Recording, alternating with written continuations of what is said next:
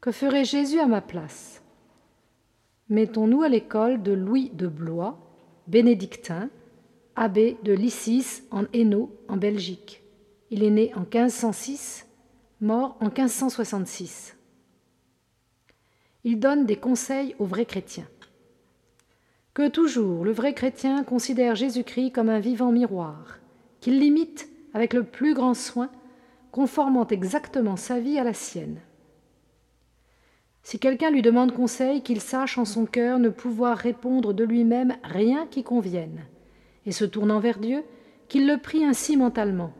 Seigneur qui es en moi, daigne dire par moi ce qui te plaît et qui correspond le mieux à ton honneur et au salut des âmes, et qu'il dise ce qu'il y a à dire avec humilité, précaution et sagesse.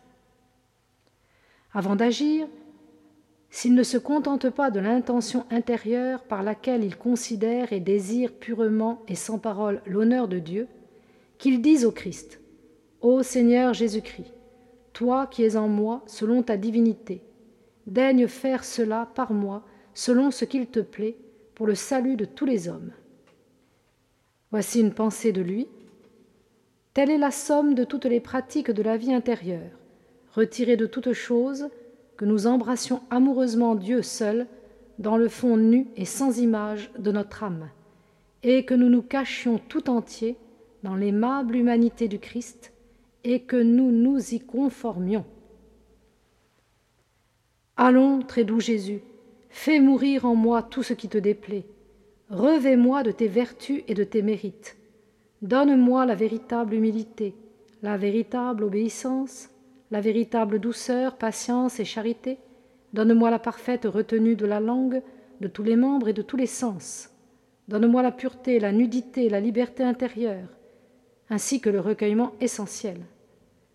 Conforme mon esprit humain à ton esprit bienheureux, mon âme à ton âme sainte, et mon corps à ton corps sans souillure. Apaise et éclaire le plus profond de moi-même de ta lumière divine. Je crois que tu es en moi selon ta divinité même.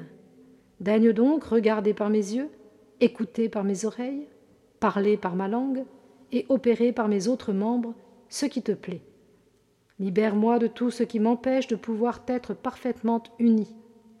Par tes plaies très précieuses, introduis-moi dans le fond nu de mon âme et transporte en toi, mon Dieu, mon origine, pour que je sente en moi le ruisseau des eaux vives que je te connaisse avec clarté, que je t'aime avec ardeur, que je te sois uni sans intermédiaire, et que je repose en toi par une tranquille jouissance à la louange de ton nom.